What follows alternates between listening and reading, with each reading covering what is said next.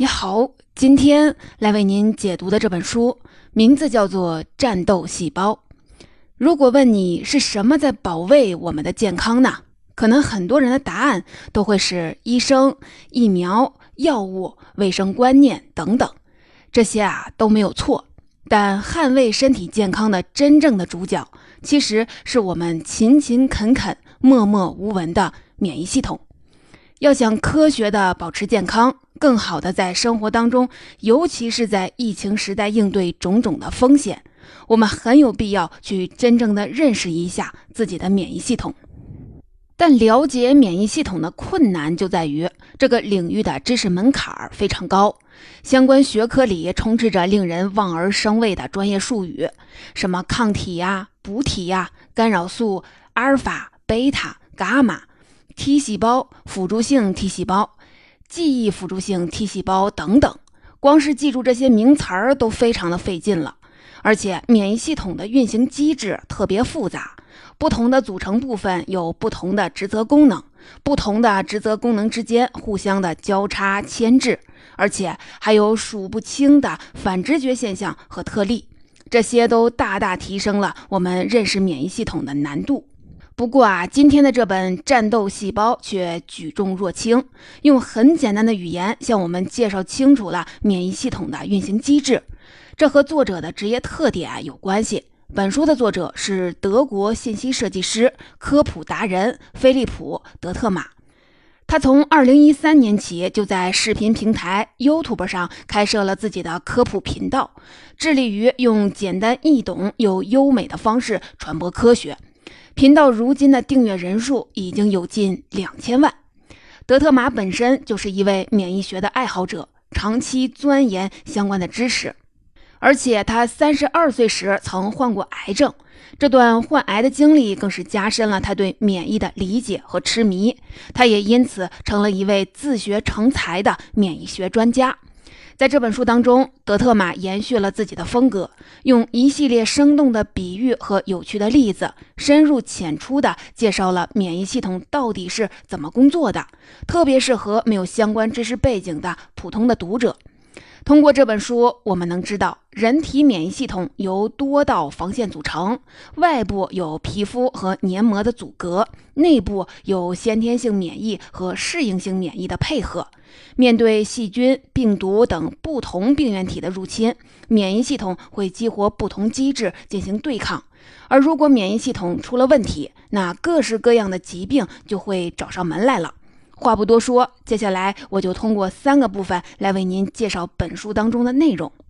首先，我们一起来聊聊人体免疫系统都由哪几道防线构成，其中又有哪些的战斗细胞。接着，让我们一起来看看，在不同病原体入侵时，免疫系统都是如何保护我们的。最后啊，我们一起来谈谈免疫系统出了问题会有什么样的后果，我们该如何的提高抵抗力。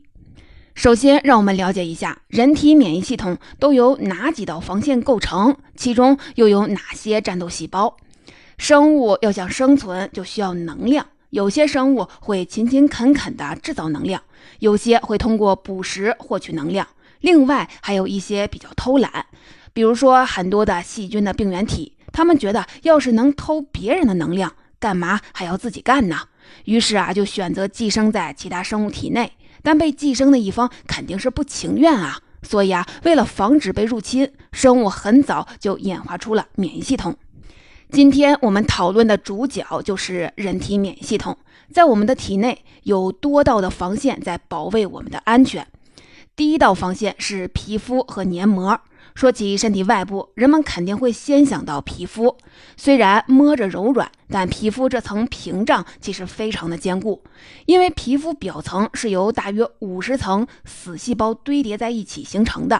这对病原体来说，就像是一层非常厚的城墙。而且啊，皮肤上还总是覆盖着汗液带来的盐分和各种有防御功能的化学物质。所以啊，只要没有伤口，病原体其实是很难通过皮肤进入我们体内的。相比之下，身体外侧更容易受到入侵的地方其实是黏膜，它们分布在气管、肺、眼睑、口鼻腔、胃肠道、生殖道等的内表面。可能有的朋友觉得这些不都是位于身体内部吗？怎么成外侧了呢？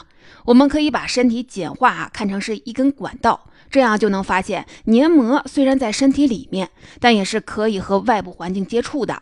和皮肤相比，黏膜表面没有那么多层死细胞的保护，本身就是一层很薄的上皮组织，所以为了防止入侵。黏膜外侧会分泌一层含有盐分、防御素等物质的粘液，内侧则分布着大量免疫细胞，这样就可以尽可能抵挡入侵的病原体。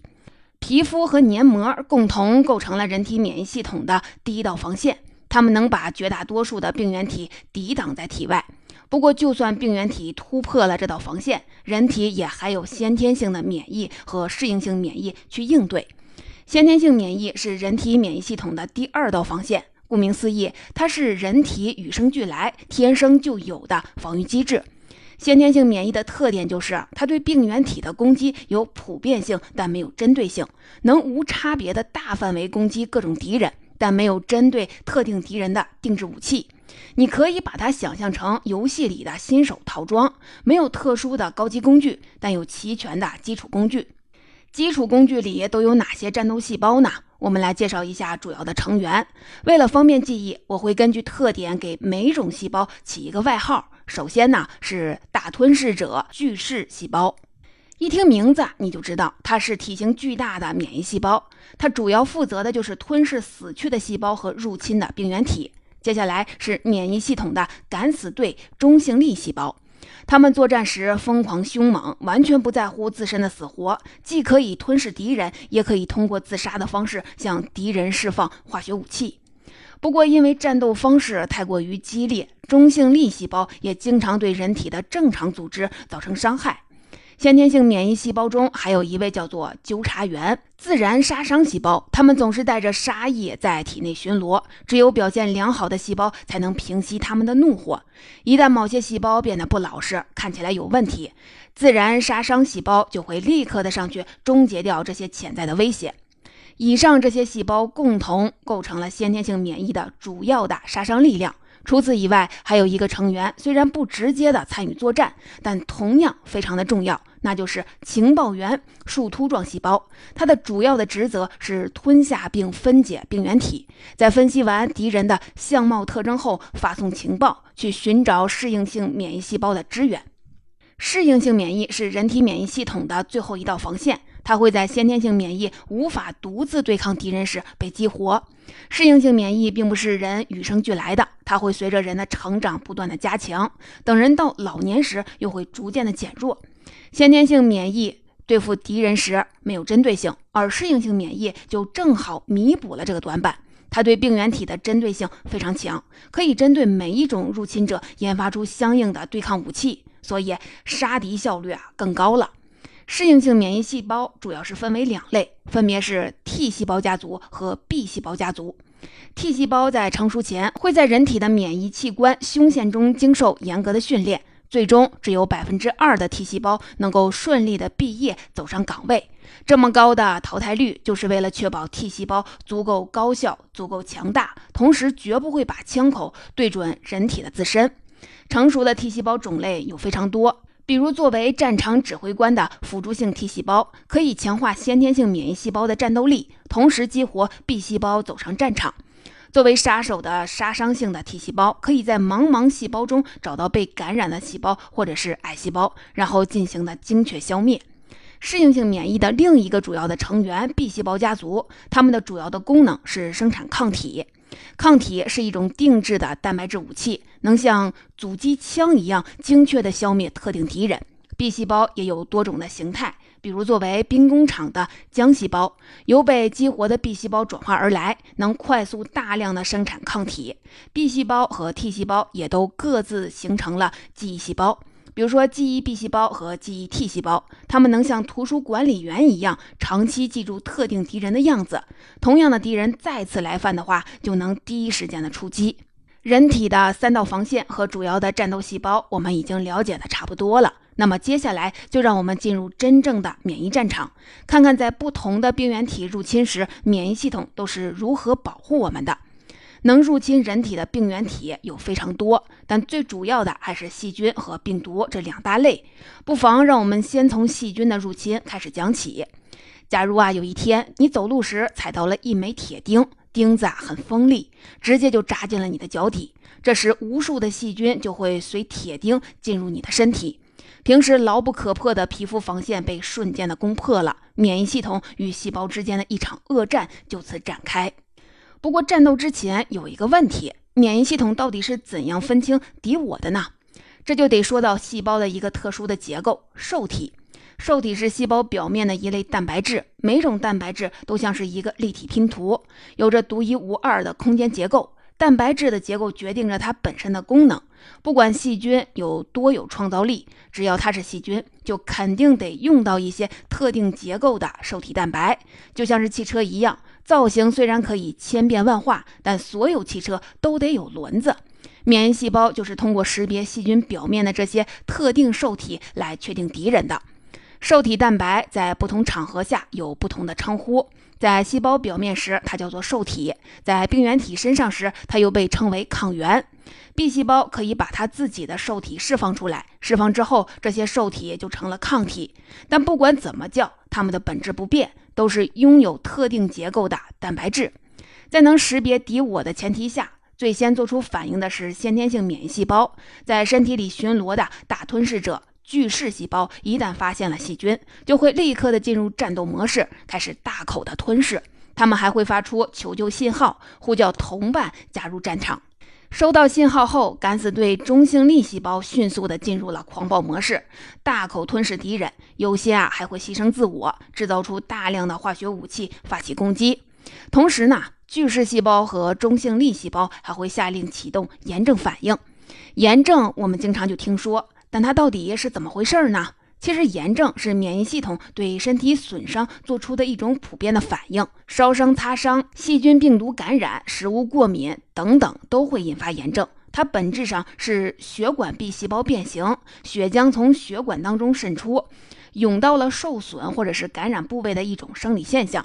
虽然会让身体出现发热、红肿等不适应的反应，但它能帮助免疫系统更好的消灭敌人。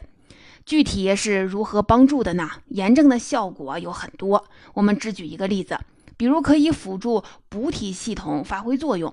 补体系统属于先天性免疫，它是一支由三十多种不同蛋白质组成的免疫军队，平时没有任何的功能，不过一旦遇到了细菌或者是病毒，就能立刻的激活身边的免疫细胞，引发免疫细胞消灭敌人。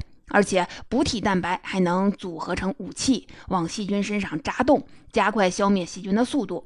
因为补体蛋白大量的存在于人的体液里，炎症又能促进体液的渗出，所以炎症的存在可以帮助补体系统更好的发挥作用。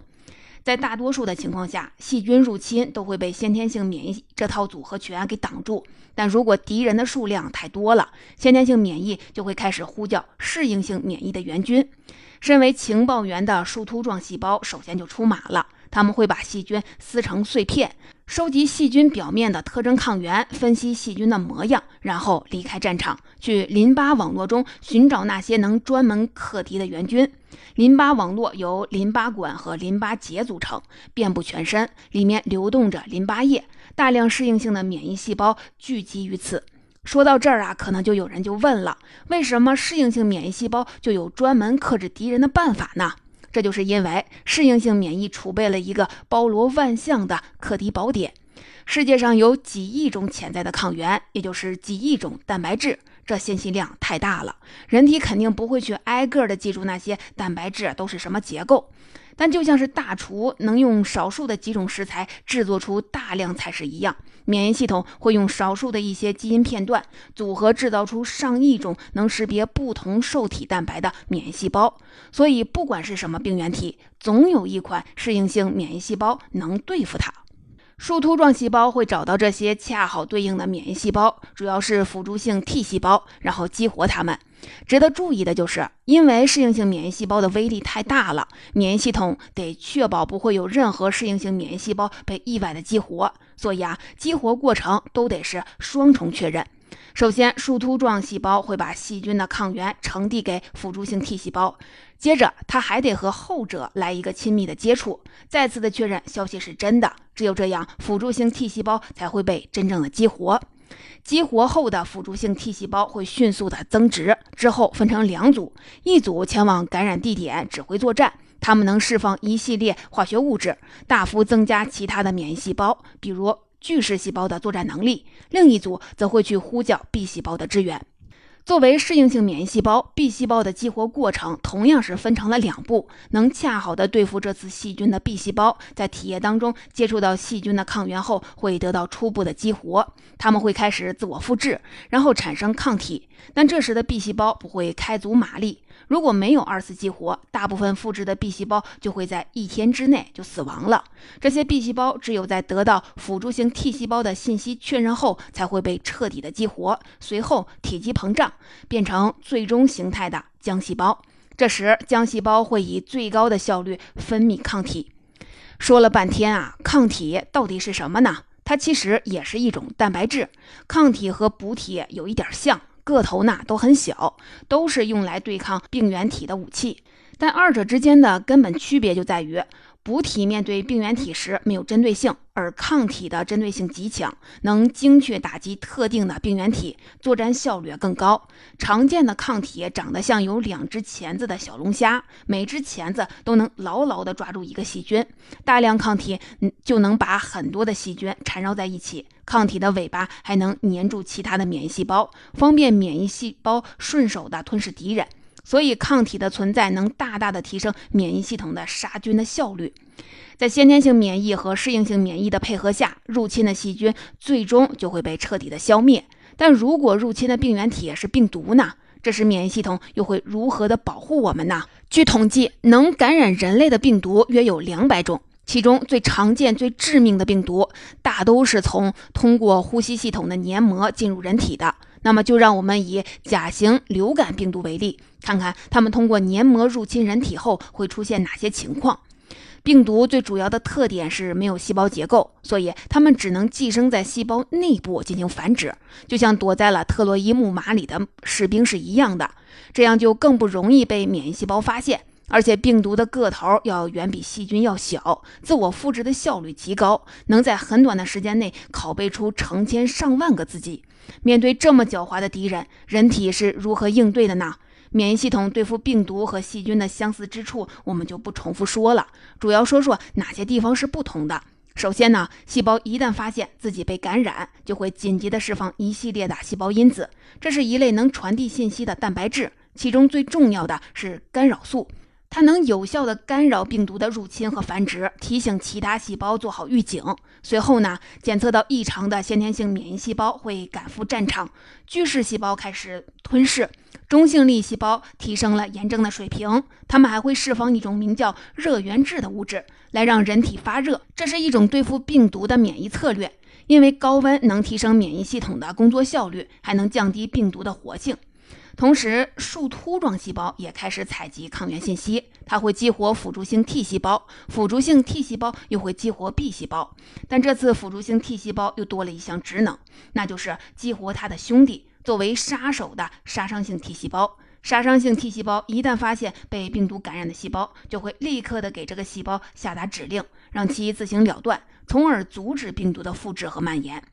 但问题就是，病毒在细胞内部，杀伤性 T 细胞是怎么知道谁被病毒感染了呢？这就得说到人体细胞的一个巧妙的机制了，那就是细胞会在自己的表面持续的展示自己最近合成了哪些蛋白质，这就像布置了很多小展示窗一样。如果展示出了病毒的特征蛋白质，那就意味着自己被感染了。杀伤性 T 细胞就会通过检查这些小展示窗来判断谁被感染的。可问题就是，有些病毒特别的狡猾，他们会破坏这些展示窗，从而不让自己被发现。那这时又该怎么办呢？魔高一尺，道高一丈。先天性免疫的纠察员——自然杀伤细胞，对付的就是这种情况。他们的任务啊非常简单，只看细胞有没有展示窗，没有展示窗的，通通就杀死了。这样，任何想偷奸耍滑的病毒都难逃免疫系统的法眼。值得注意的就是，消灭敌人之后，免疫系统还有一些工作要做。首先呢，是关闭免疫应答，因为免疫系统威力太大、太危险，开启时既消耗能量，炎症、高温等生理过程也可能伤害自身。所以啊，免疫应答一直有一种关闭自己的倾向，它只有在受到了持续外部刺激时，才能保持开启的状态。而当病原体被消灭干净，外部刺激消失后，就会逐渐的关闭，大量战斗细胞随之就死亡了。但为了防止病原体的再次入侵，战斗过的 T 细胞和 B 细胞会留下一部分，转化成记忆 T 细胞和记忆 B 细胞，他们会化身图书管理员，记录下敌人的特征，始终警惕敌人的下一次的到来。我们讨论了免疫系统在正常情况下是怎样运行的，那如果免疫系统出了问题，又会发生什么情况呢？接下来的第三部分，我们就一起来聊一聊免疫系统出了问题会有什么后果，我们又该如何的提高抵抗力？免疫系统是一把双刃剑，不管太强还是太弱，后果呢都非常严重。先让我们看看免疫系统太弱的情况，艾滋病就是一个很好的观察窗口。我们都知道，艾滋病非常的可怕。因为它的病原体 HIV 病毒专门的攻击人的免疫细胞、巨噬细胞、树突状细胞，尤其是辅助性的 T 细胞，都是 HIV 的攻击对象。而且这些免疫细胞被感染后，还会遭到杀伤性 T 细胞的追杀。再加上 HIV 病毒很容易发生变异，所以就算是 B 细胞能产生针对它的抗体，往往还没来得及用，就已经对新一批的病毒无效了。在和 HIV 病毒拉锯战当中，人体免疫系统最终会被拖垮，发展到晚期就是艾滋病了。这时免疫系统基本上就已经失效了，所以最终死去的是艾滋病人，并不是死于艾滋病本身，而是在失去了免疫系统保护的情况下，死于各种的癌症、细菌或者是病毒感染，往往啊三者皆有。这就是免疫系统太弱的后果，在内外威胁的夹击下，人体会毫无还手之力。那免疫系统太强呢？毫不夸张地说，后果啊可能更严重。就算是最恐怖的病毒，比如说埃博拉病毒，一般也得用上好几天才能夺去人的性命。但免疫系统太强导致的过敏，可能十五分钟就要了人的命。免疫系统对不怎么危险的东西产生过度的反应的现象，就是过敏，有点像屋子里发现了蟑螂后就用核弹来直接的轰平，实际上呢是大可不必。那免疫系统为什么会产生过敏的反应呢？其实啊，过敏反应背后的很多机制至今都是未解之谜。我们只知道不同人有不同的体质，有些人就是会对某些物质很敏感。他们的免疫细胞重复接触这些物质后，会大量的释放能促进炎症的细胞因子，从而造成了红肿、发热、瘙痒等过敏的症状。如果身体太多的部位同时的出现过敏的反应，就可能导致血压严重的下降，甚至啊危及生命。免疫系统可能出现的另一类的问题是把枪口对准了自己。我们刚才说了，T 细胞成熟前要在胸腺里经过重重的筛选才能够上岗。其实 B 细胞也有类似的过程。免疫系统这么做，一个重要的原因就是防止这些威力巨大的细胞误伤自己。但在有些人的体内，筛选机制啊有时会失灵，制造出一些误把自己当成敌人的 T 细胞和 B 细胞。这要是再碰上双重激活系统也失灵。让这些免疫细胞意外的激活，那它们就会攻击人体的正常细胞，从而就造成自身免疫性的疾病。这类疾病会给病人带来长期的巨大痛苦，而且啊，至今都无法治愈。可见，不管免疫系统出了什么问题，后果啊都是我们无法承受的。那我们该如何的对待自己的免疫系统，让它更好的工作呢？你可能在生活当中见过很多的广告，宣称自己的产品能强化人体免疫系统。作者告诉我们，所有的这些广告都是骗人的。免疫系统太强或者是太弱都不好，所以啊，强化免疫系统本身就是一个伪命题。我们追求的目标应该是免疫的平衡和稳态，既有一定的攻击性，又能保持冷静。而且因为免疫系统太过复杂，很多机制人们至今啊都没搞懂，所以市面上也根本就没有什么能强化免疫系统的现成的产品。作者建议，要想拥有健康的免疫系统，我们最需要做的就是平衡膳食，摄入人体所需的各种营养。因为免疫系统时刻都在生成大量的免疫细胞，它得有能量才能正常的工作。只要饮食均衡，有蔬菜水果，你就能获得让免疫系统正常工作所需的营养。除此以外，运动对免疫系统也非常的有好处。就算运动量不大，也有效果。只要动起来，就能够促进体液的全身循环，让免疫细胞和免疫的蛋白更快、更自由的流动。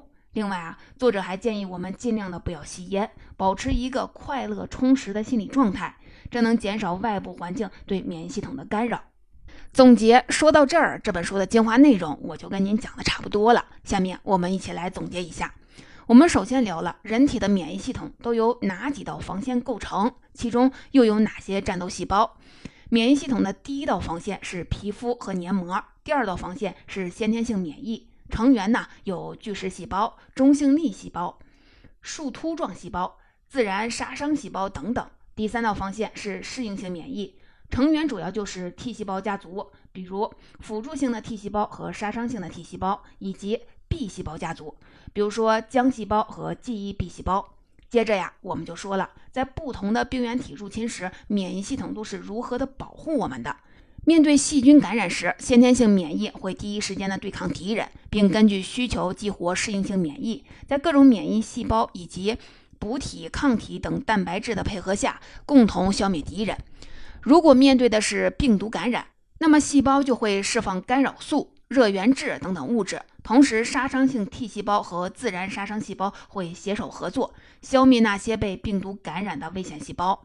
最后谈的就是免疫系统出了问题会有什么样的后果，我们又该如何的维护抵抗力？免疫细胞太弱的话，人体会极易的受到细菌、病毒和癌细胞的侵袭；免疫系统太强，则可能导致过敏的症状。如果免疫系统错把自己当成了敌人，则会引发自身的免疫疾病。